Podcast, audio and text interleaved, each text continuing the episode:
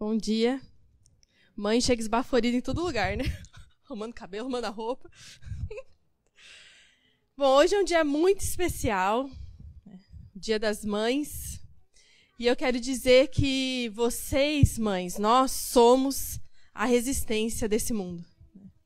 Somos nós que guardamos a nossa família de todos os absurdos que querem ensinar para os nossos filhos. Vocês são um exército de Deus diante desse momento que o mundo vive. É, e eu acho que ser mãe é andar de mão dada com muita coisa, né? Com a culpa, com a satisfação, com a alegria, com o medo, com a coragem, com o cansaço. A gente vive com todos esses sentimentos dentro da gente constantemente. E ninguém pode entender uma mãe, só outra mãe. Né? Eu acho muito engraçado quando uma mulher sem filhos quer falar comigo de maternidade. Ah, mas você devia fazer isso. Você devia fazer aquilo. Por dentro eu tô morrendo de rir. Ou quando você vê aquelas grávidas assim do primeiro filho fazendo foto, sabe? Aquele ensaio, que ela tá toda linda, florida, você fala, coitada. Foi o último dia que ela conseguiu passar maquiagem em paz. ser mãe é tudo isso. Né? E só uma mãe. Ser mãe é uma coisa que você só sabe depois que você vive.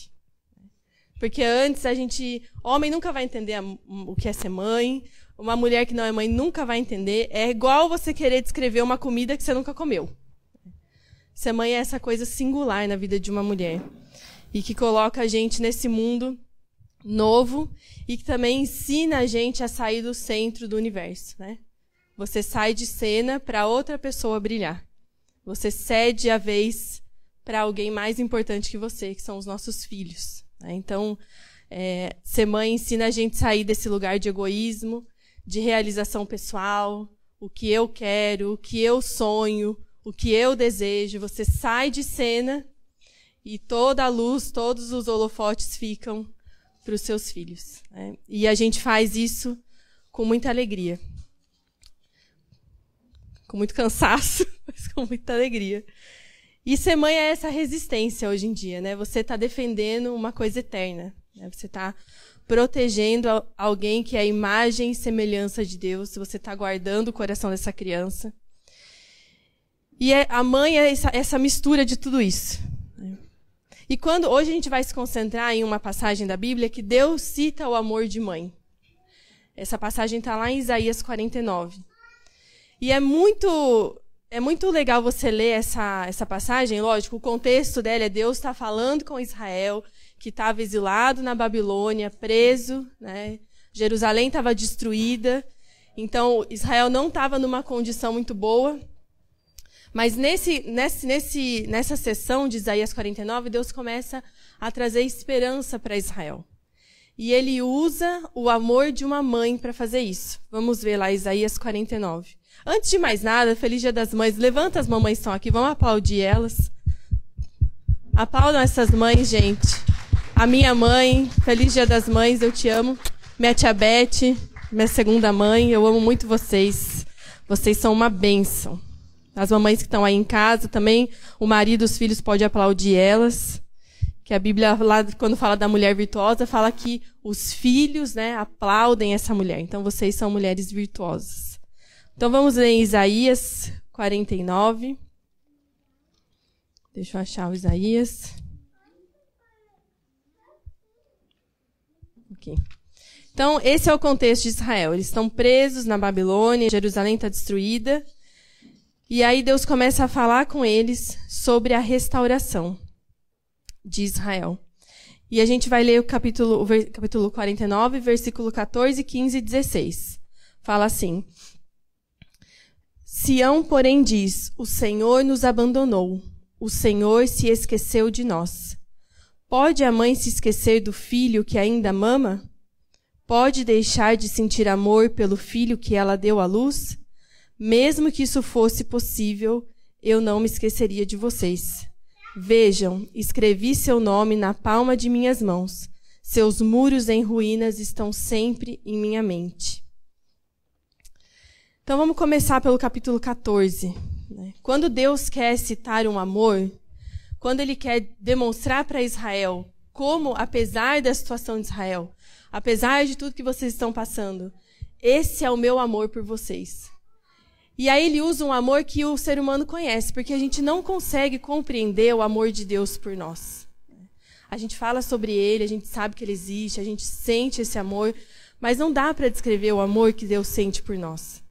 Então ele traz isso para um exemplo humano, né? para um, um amor que a gente conhece bem. E aí ele diz: Pode a mãe esquecer do filho que ainda mama? Pode deixar de sentir amor pelo filho que ela deu à luz? Mesmo que isso fosse possível, eu não me esqueceria de vocês. Então, para Deus, é um absurdo uma mãe esquecer de um filho. É um absurdo uma mãe renegar o seu filho. Hoje, na condição de queda do ser humano, a gente vê isso acontecendo. Ontem mesmo eu vi uma notícia de uma mãe dizendo: Eu odeio ser mãe. E ela criou um grupo de mães arrependidas. É um absurdo isso. E no fim, na própria reportagem, ela fala que ama a filha dela. Para mim, essa mulher tá louca, né? Porque ela não sabe nem o que ela quer. Mas essa é a loucura desse mundo. Hoje a gente vê as mulheres lutando pelo direito do aborto. Né? Isso para Deus é um absurdo. Porque quando ele quer citar um absurdo de abandono, ele cita uma mãe abandonando um filho. Quando ele quer demonstrar o quanto ele ama né, o, o povo de Israel, ele dá o exemplo do amor de uma mãe pelo seu filho. E esse é o amor de Deus por nós. Se a gente for pensar no amor, assim como o amor de mãe, o amor de Deus é sacrificial. Ontem eu vi um vídeo de uma menina que foi curada enquanto ela foi batizada e ela recuperou o movimento das pernas no batismo. E tudo que ela conseguia dizer é: Deus nos ama tanto. Ele nos ama tanto. E às vezes a gente vive a nossa vida como se Deus não nos amasse mais como se ele tivesse mesmo nos esquecido. A gente está nessa condição de Sião. O Senhor nos abandonou, ele se esqueceu de nós. Especialmente né, para nós mães, diante de tudo que a gente está vivendo, as pessoas falam muito de tudo né, que está acontecendo nesse momento, mas pouco se fala das mães. E eu vi uma reportagem que de 10 mães, cinco deixaram de ter autocuidado durante a pandemia porque elas estão completamente focadas em preencher todos os espaços da vida do filho. Elas trabalham de home office, elas cuidam da educação, é, agora a educação escolar, elas cuidam da educação dos filhos da casa, elas deixaram de existir. E ser mãe tem um pouco disso. A gente fica meio invisível. Quando olham para você, só enxergam é, onde estão tá minhas coisas? Cadê isso aqui? Mãe, como que eu faço isso? Mãe, me ajuda. Mas uma coisa você precisa entender, e eu quero. É, esse é o ponto que eu quero começar. A gente na igreja fala muito sobre as disciplinas espirituais. E elas são muito importantes. A gente tem que orar, a gente tem que jejuar, a gente tem que estudar a Bíblia, a gente tem que tomar a Santa Ceia, né? a gente tem que confessar pecado. Tudo isso é essencial na vida do cristão. Mas eu sou mãe de filhos pequenos, né? Talvez as que já não têm mais o filho pequeno. Minha mãe fala que filho criado trabalho dobrado, né? Não sei por que, que ela fala isso, porque eu não dou trabalho nenhum. Mas a gente que está com os filhos pequenos, ainda nessa bagunça da vida, a gente às vezes se culpa muito por não fazer outras coisas também. E essa sensação de ser invisível, né? Eu não consigo fazer nada, eu não consigo estudar, o pastor está lá falando que eu tenho que ler a Bíblia, o pastor está lá falando que eu tenho que orar. Calma, respira, é um momento difícil da sua vida. E Deus, mais do que ninguém, compreende isso. Ele entende, Deus não é essa pessoa que está lá te cobrando. Né? Olha, você não está orando todo dia duas horas, hein? Vai ficar aí cuidando dessas crianças até quando? Né? Olha, você está se preocupando mais com a louça, com a roupa, com a janta, do que de estudar a Bíblia. Deus não é esse pai. E o que nós mulheres precisamos entender é que quando nós estamos sendo essa resistência, quando nós escolhemos a maternidade, quando a gente escolhe educar os nossos filhos com propósito, né, com determinação, a gente está também honrando a Deus. Do mesmo jeito que eu faço quando eu dedico um tempo na oração, no estudo da Bíblia, no jejum, dessa mesma maneira, eu estou dizendo: Deus, eu estou vivendo para dar glória ao Senhor. Então, quando você está lá lavando a louça da sua casa, ou é, cuidando de um machucado do seu filho, ou lá no parquinho que parece que seu cérebro vai atrofiar, né? às vezes eu fico pensando, meu Deus, meu cérebro deve estar do tamanho de uma ervilha. Porque eu só fico aqui nesse parquinho, andando nessa rua, como se nada mais existisse né? no mundo fora. Mas quando a gente está fazendo essas coisas, a gente está dizendo, Deus, eu vivo para glorificar o teu nome. E eu vou cuidar disso que o Senhor colocou nas minhas mãos. Porque os nossos filhos vão crescer. Eles vão crescer, eles vão ter a vida deles, e o tempo vai voltar a sobrar. Mas o tempo de instrução, de educação, ele é muito bem determinado. Ele tem um prazo de validade. E a gente precisa entender que se a gente se dedica a esse prazo, nós estamos também honrando ao Senhor com esse trabalho. Segunda coisa aqui desse, desse texto, ele fala assim, é, no versículo 16: Vejam, escrevi seu nome na palma de minhas mãos. Quando a gente pensa em Cristo crucificado, a gente sabe que tem uma marca nas mãos dele. Né? E essa marca diz respeito a todos nós. Existe, assim como Deus está dizendo aqui, olha Israel, seu nome está escrito na minha mão, existe uma marca no corpo de Jesus Cristo que faz ele lembrar de você constantemente, que é, foi feita por você. E hoje eu quero tentar não focar só na, na questão da maternidade terrena, mas eu quero é, lembrar com vocês do amor de Deus por nós. Eu quero, é, junto com vocês, que a gente possa olhar para isso um pouco. Eu sei que a gente está desgastado com essa situação toda que está acontecendo. Eu sei que a gente está cansado, com milhões de preocupações na nossa cabeça. Mas hoje vamos tentar nos concentrar naquilo que pode nos dar alguma esperança verdadeira. Que são as marcas no corpo de Cristo causadas pelo nosso pecado. Ele bebeu da ira de Deus por nós. Ele venceu a morte por nós. Ele se submeteu aos processos humanos por nós. Esse é o amor que ele nos oferece. E ele tem uma esperança para a gente. Ele diz: Eu vou voltar, eu vou buscar a minha igreja e vocês vão habitar comigo para sempre. E a gente está aqui nesse mundo de passagem mesmo. E, e às vezes a gente se apega com uma mão muito pesada às coisas desse mundo. Né? A gente segura muito forte nessas coisas e isso começa a perturbar a nossa cabeça. E a gente esquece de um estilo de vida cristão. Um estilo de vida simples. Né? Um estilo de vida de alguém que espera. Quando você está esperando alguma coisa, por exemplo, quando você está na sala de espera de um médico, você sabe que sua vida não vai ser ali para sempre. Você está esperando. Aquilo é um, uma parte do processo. E nós temos que viver a nossa vida como aqueles que esperam. Esperam Jesus voltar. E quando você está esperando uma coisa que vem, você não fica se apegando demais ao que está na sua frente. Você sabe que aquilo ali é passageiro. Então, nós precisamos hoje voltar para isso. O mundo está um caos? Está um caos. Nós temos preocupações? Temos. Mas a gente tem que acalmar o nosso coração e se lembrar desse estilo de vida de um peregrino. Se lembrar dessas marcas na mão de Cristo que foram causadas por nós, né, pelo nosso pecado. E também permitidas por Deus, porque Deus nos amou demais. Ele teve a resposta naquele momento de queda, ele veio e resolveu a nossa situação. Qual situação Deus não pode resolver então? Se a pior condição que a gente se encontrava foi resolvida por Jesus? Qual condição da sua vida hoje? O que, que você entrou aqui no coração hoje, insatisfeito, que você acha que Deus não pode resolver? Ou mesmo que essa situação terrena não se resolva. Por que, que o fato da gente saber que nós vamos estar com Ele não nos dá esperança suficiente para sorrir mesmo diante dos nossos problemas, para amar mesmo diante das dificuldades? para termos fé, mesmo quando tudo parece estar tá, tá dando errado. Vamos nos lembrar disso hoje. Ele nos ama. Assim como você ama o seu filho, você, mãe, que conhece esse amor muito é, fora do normal que a gente sente pelos nossos filhos, né? é um amor que não dá para ser explicado, e você acha que esse é o ápice do amor, mas saiba que Deus te ama muito mais.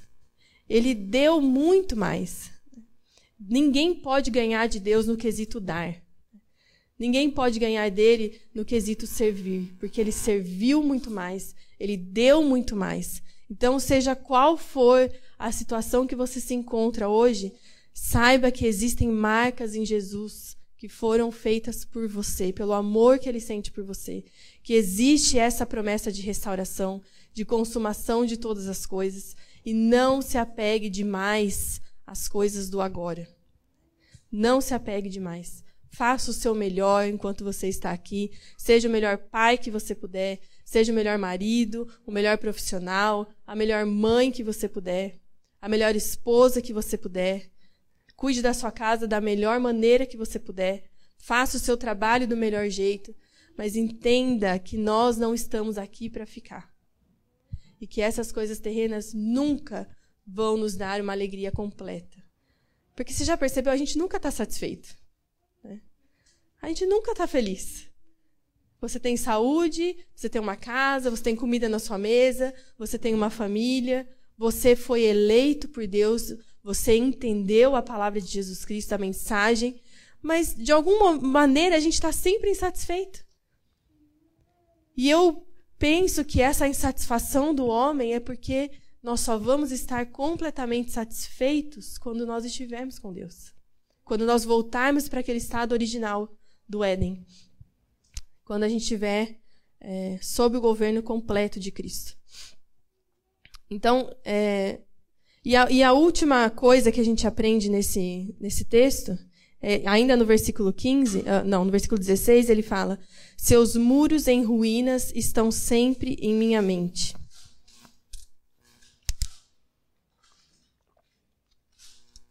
Ontem, quando eu li isso, eu chorei muito. Porque, claro, aqui Deus está falando de Jerusalém, né? Seus muros em ruínas estão sempre na minha mente. Mas eu fiquei pensando nas minhas próprias ruínas. Né? Todas as minhas falhas, é, todos os meus pecados, a minha condição terrena, tudo que eu podia fazer melhor, tudo que eu podia oferecer melhor para Deus e até no convívio da minha família.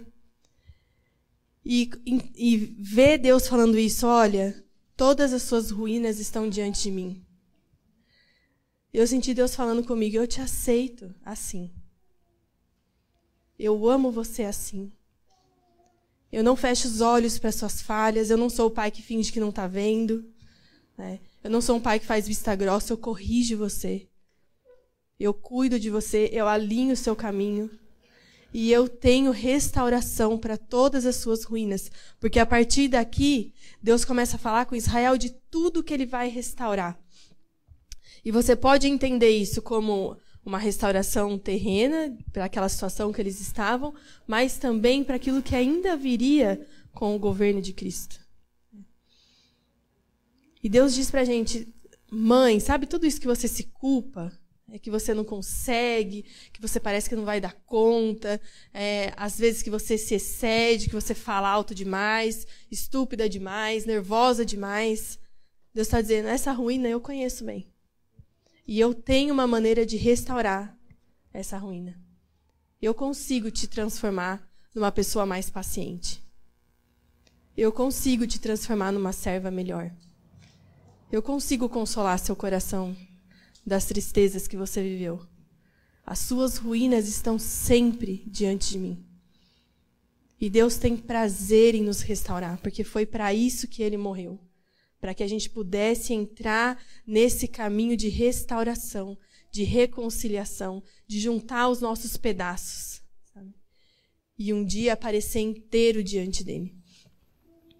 Então não pense você que o nosso relacionamento com Deus depende do nosso estado. Ah, a semana que eu consegui orar, que eu consegui ler a Bíblia, a semana que eu só falei calma com os meus filhos, que eu fiz o discipulado com eles, aí Deus me ama. Aí Deus me aceita, aí eu sou uma pessoa de Deus. Mas no momento, naquela semana que eu gritei, que eu xinguei, que eu chorei de nervoso. É porque toda mãe é assim, gente. Não pense que é só você, não. Tem dia que eu queria pôr meus filhos num lugarzinho, assim, fechar a porta e deixar lá, sim, não sei quanto tempo. Todas nós, porque a maternidade suga você completamente. Ela pega todas as suas forças. Ela vai sugar todo o seu. Eles vão te perguntar coisas sobre tudo, sobre a vida, sobre a, como as coisas foram feitas, e tudo eles vão querer saber. E eu falei que eu vou ensinar uma palavra para os meus filhos, muito importante, que é pai. Porque eu acho que eles não aprenderam a falar pai ainda. Porque eh, quando eles veem meu marido, pai, cadê a mãe? e quando eles fazem uma pergunta pro pai, ah, pergunta pra sua mãe. a maternidade é cansativa. Deus entende, minhas amigas, Deus entende a situação que nós estamos de formar filhos nesse mundo doido. Né? E todas as outras atribuições que a gente tem também, além dessa grande tarefa de formar filhos. Ele entende. O que a gente não pode, e, e, sabe, a maneira às vezes que a gente reflete na maternidade é a maneira que a gente vive a nossa vida cristã também. Então, a gente tem que olhar para tudo na nossa vida e pensar se essas coisas estão refletindo a nossa vida cristã, o estilo de vida cristão. Eu quero ler com vocês lá em Tito. Tito está logo depois de Timóteo, é um livro bem pequenininho.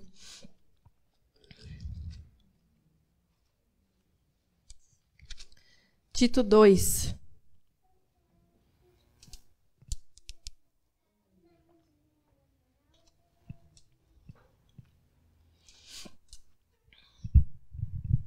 Aqui Paulo dá alguns conselhos, e aqui na minha Bíblia, esse Tito 2 está com um título assim: O ensino correto na vida da igreja. E quando Paulo vai falar sobre a vida na igreja, ele remete à vida prática. Né? Porque nós não somos o que a gente mostra aqui nesse domingo de manhã. Nós demonstramos a nossa fé e o nosso estilo de vida na nossa vida cotidiana. Então, Paulo, quando vai ensinar sobre o estilo de vida correto na igreja, ele remete aos relacionamentos. Então, ele fala que os homens têm que viver segundo a doutrina que eles confessam, né, tem que ter caráter, tem que viver conforme é, eles dizem que acreditam. Né? E para as mulheres, olha o que, eles, que ele fala no verso 3. Ele diz assim: Semelhantemente, as mulheres mais velhas devem viver de modo digno. Não devem ser caluniadoras, nem beber vinho em excesso, antes devem ensinar o que é bom. Devem instruir as mulheres mais jovens a amar o marido e os filhos, a viver com sabedoria e pureza, a trabalhar no lar, a fazer o bem e a ser submissas ao marido. Assim, não envergonharão a palavra de Deus. Então, essas ruínas que a gente vive, né, tem muitas delas que a gente pode consertar simplesmente vivendo da maneira que a Bíblia nos ensina a viver. Porque nós queremos muitas coisas. Né? A gente acaba se deixando levar por esse ensino errado do mundo sobre como ser mãe, como é, se a gente como que a gente deve viver a nossa vida. E aí a, a religião, ela acaba virando esse quadrado do domingo de manhã. E a gente tem vergonha, às vezes, de falar algumas coisas que são um estilo de vida cristão genuíno. Aqui, Paulo está dizendo para as mulheres, para as mulheres mais velhas, primeira coisa, mulheres mais velhas, que os filhos já saíram de casa. Vocês têm um chamado diante de Deus. Ele diz: ensinem as mulheres mais jovens. Nós, então, as suas mães, quando vocês forem para casa hoje, leiam esse verso para ela. Fala, mãe, aqui Deus chama você. Você não está com o ninho vazio. O seu ninho aumentou. Porque Deus está dizendo para você que você tem que ensinar as mulheres mais jovens a amarem os filhos, os maridos, a serem boas, a cuidarem do lar. Então, esse é o trabalho da mulher mais velha na igreja. E tem muita mulher jovem pedindo conselho no mundo sobre como ser mãe. E aí, o que ela vai ouvir no mundo? Não, você tem que pensar em você. Você tem que pensar na sua beleza, no, na sua juventude, nos seus sonhos. Você está aí falando um monte de. fala dois, três idiomas, fez faculdade, é, talentosa, super jovem. Quando eu fui parar de tra trabalhar, mulheres cristãs me disseram: não faça isso. Não vai ficar dependendo do seu marido.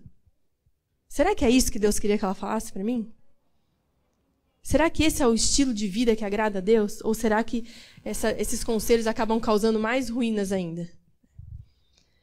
Então, mulheres mais velhas, vocês têm um chamado diante de Deus. Vocês têm que cuidar de nós, mulheres mais jovens, e nos ensinar, e nos corrigir, e nos aperfeiçoar para trabalharmos naquilo que Deus nos chamou para trabalhar. E aqui ele diz que nós devemos, as mulheres mais jovens, amar os nossos maridos e os filhos, a viver com sabedoria e pureza, a trabalhar no lar, a fazer o bem e a ser submissas ao marido. Por quê? Porque assim nós não envergonhamos a palavra de Deus. Então não adianta de nada a gente orar muito, vir em todos os cultos da igreja, servir e fazer milhões de coisas. Porque se a gente não cuidar bem dessas coisas aqui, Deus está dizendo que nós vamos envergonhar o nome dele. Então, quando nós estamos lá servindo a nossa casa, cuidando do nosso marido, cuidando dos nossos filhos, a gente está honrando o sacrifício de Jesus Cristo na cruz. E isso é para todos nós, homens e mulheres. A gente se preocupa tanto em, em, com tanta coisa né, que, que a gente se preocupa naturalmente. Eu, eu escuto tanta história de, sobre tanto casamento que está assim desmoronando. Por quê?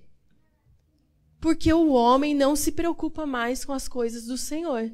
Está preocupado com Instagram, com academia, com roupa, com viagem, com carro, com não sei o quê, com carreira, mas não se preocupa mais com as coisas do Senhor.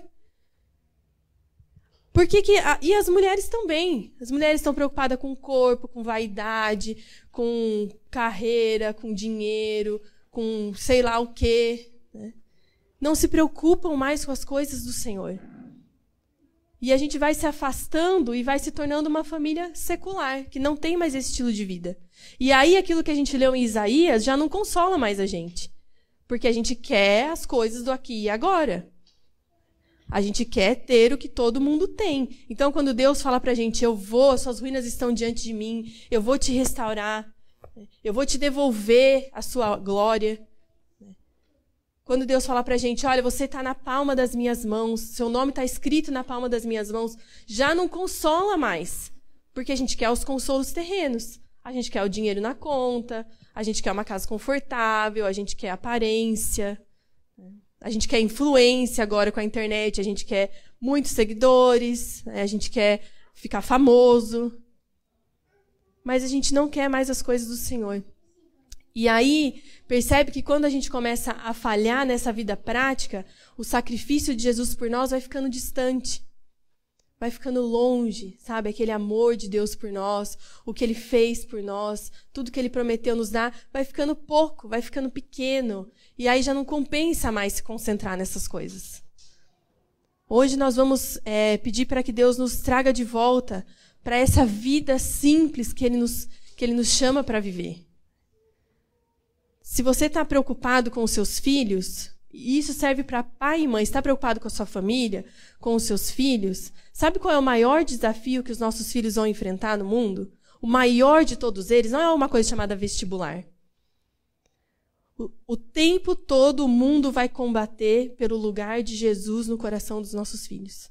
Esse, esse é o maior desafio que eles vão enfrentar. E a gente está preparando eles para todo tipo de desafio.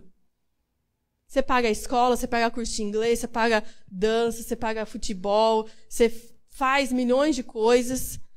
Mas esse grande desafio, será que a gente está preparando os nossos filhos para guardar o trono, o trono de Cristo no coração deles? Para defender a fé numa faculdade? E não precisa de uma faculdade, não, numa escola mesmo de infantil. Será que a gente está guardando, ensinando os nossos filhos isso? Porque é para isso que você está aí. Foi para isso que Deus te deu o filho que ele te deu. Não foi para você encher ele de roupa de marca. Sapato, tênis de marca de 500 reais. Dar a mochila da Kipling para ele para a escola. Não foi para isso que você é o pai do seu filho, a mãe do seu filho. Você é a resistência. Você vai pegar essa criança e dizer: olha, esse mundo vai te oferecer muita coisa. Esse mundo, mas olha aqui, Cristo tem marcas na mão dele por você. Cristo tem você diante dos olhos dele o tempo todo. Ele nunca vai falhar com você. Mesmo quando a mamãe e o papai falhar com você, Cristo nunca vai falhar com você. E nós vamos colocando nos nossos filhos essas, essa roupa de guerra, sabe? Para ir no mundo e saber dizer não, assim como José no Egito. Para dizer não, eu não vou envergonhar, meu Deus, eu não vou abandonar a Cristo. Então hoje, meus, meus amores, se você chegou aqui preocupado com as contas que você tem para pagar, com as coisas que você queria dar para seu filho, com os gritos que você deu com ele durante a semana, saia daqui com uma única preocupação.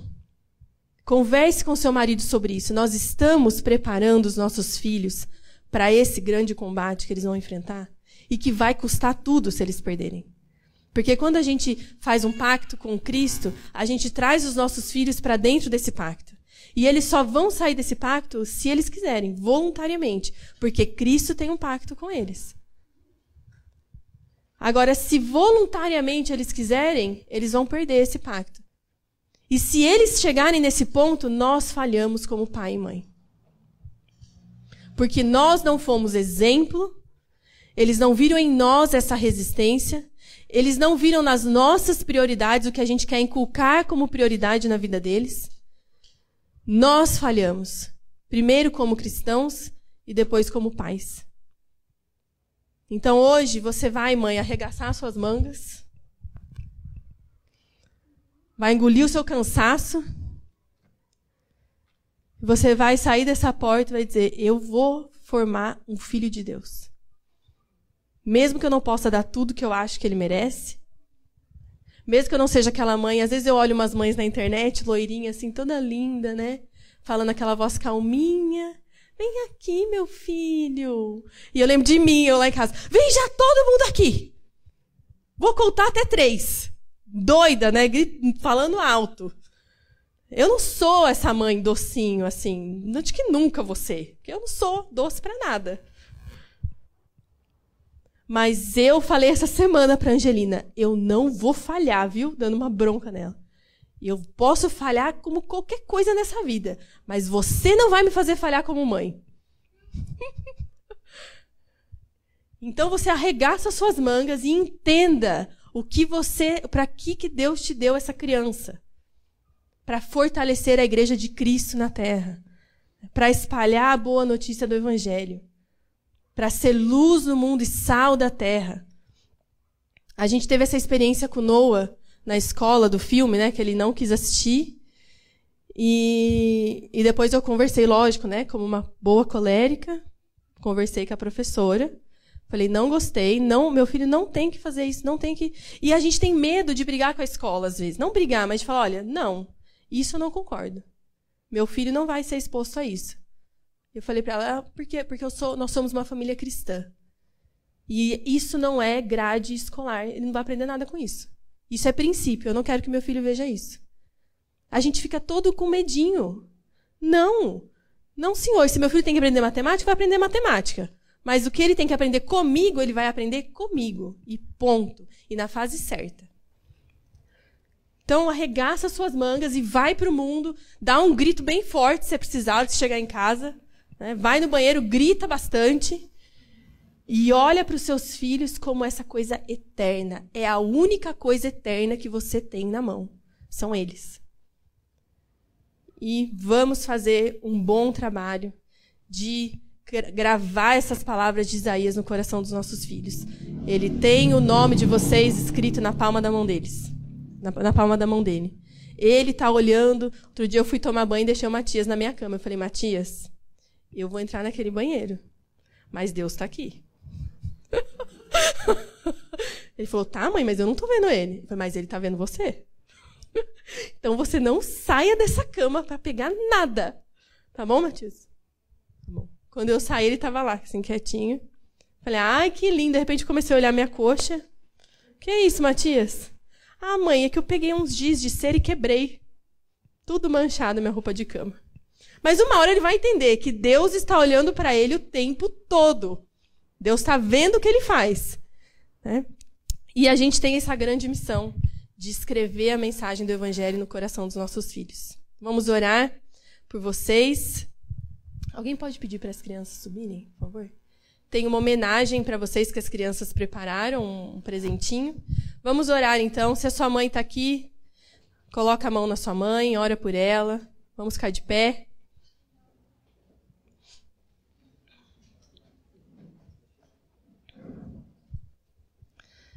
Vamos abençoar essas mamães.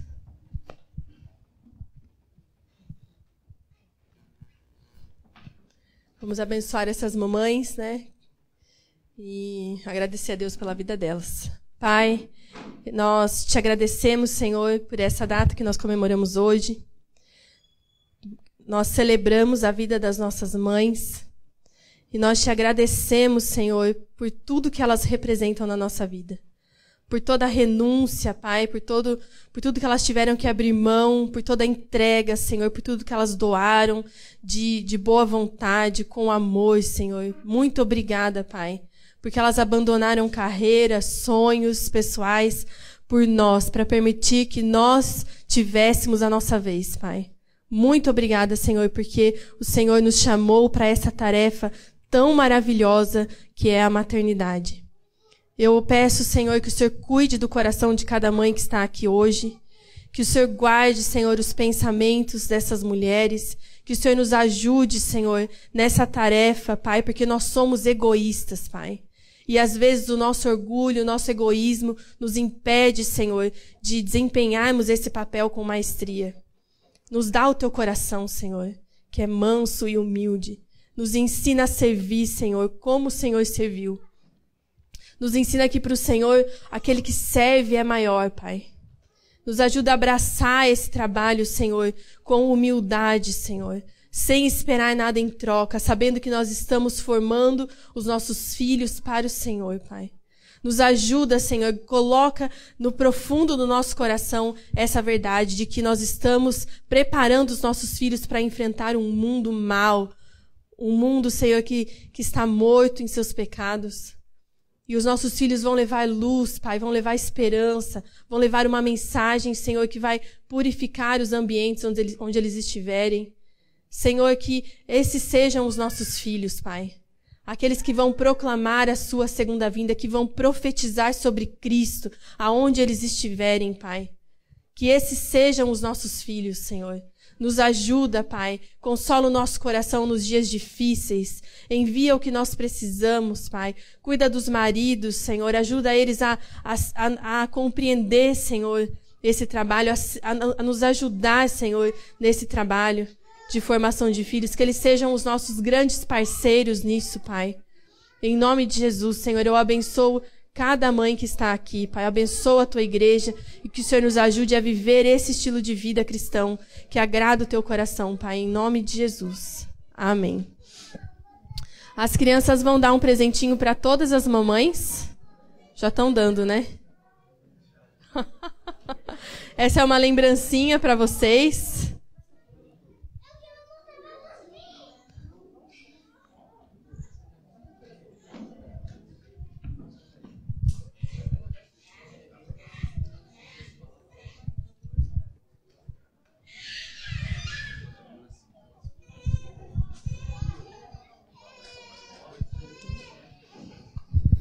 Quero fazer uma oração pelas mães, né? Nós acreditamos que Deus quer abençoar é, vocês. O Diogo está aí, o Abner também. Primeiro, primeiro, primeira reflexão aqui que eu, que eu queria trazer é, é, que Deus, o amor de Deus é que capacita as mães para fazer o trabalho de mãe. É, a gente estava orando por isso nessa semana.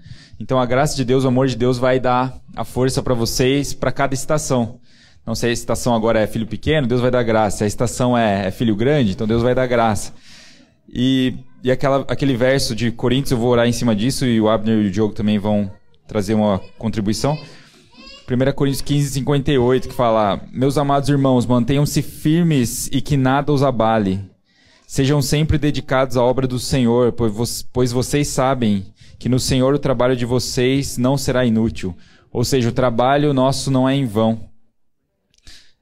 O trabalho de, de ser mãe não é em vão. É, todas as sementes que, sementes que vocês estão plantando, vocês vão colher.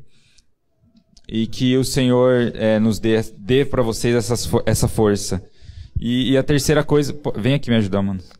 E a terceira coisa, então, é essa: que, que cada estação tem a sua beleza. Né? Cada estação com o Senhor. Eu faço essa primeira oração e eles continuam. Pai, em nome de Jesus, nós queremos abençoar as mães da nossa comunidade, aquelas que estão ouvindo também essa oração. Nós pedimos que o Senhor renove as forças dela com o amor de Deus, que o Senhor cubra elas com a sua graça, capacitando, encorajando elas para continuar esse trabalho nobre, que o Senhor dê a elas o seu poder, a sua graça para elas é, se alegrarem também nas diferentes estações que, que estão vivenciando, que o Senhor dê a elas a tua vista, a tua visão para elas desfrutarem aproveitarem cada fase. Senhor, eu oro para que todo o medo é, de ter filhos de enviar seus filhos ao mundo seja expulso do coração dessas mães e dos pais, Senhor, em nome de Jesus.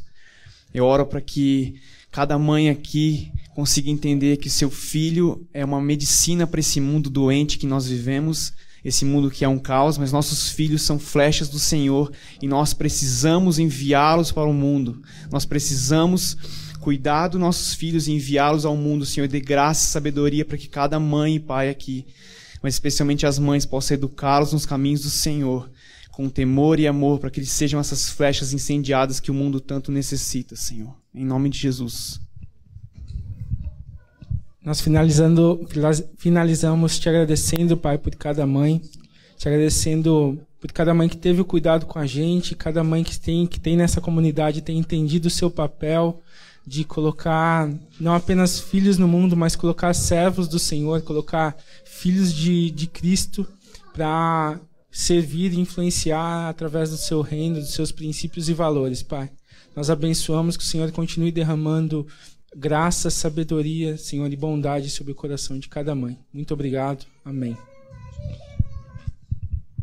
É mais isso, então, por hoje, gente. Que vocês tenham uma boa semana. Os anúncios a gente vai mandando aí pela internet, pelo grupo do WhatsApp. Que a graça do Senhor Jesus Cristo, o amor de Deus e a comunhão do Espírito Santo seja com todos vocês. Bom domingo, feliz Dia das Mães.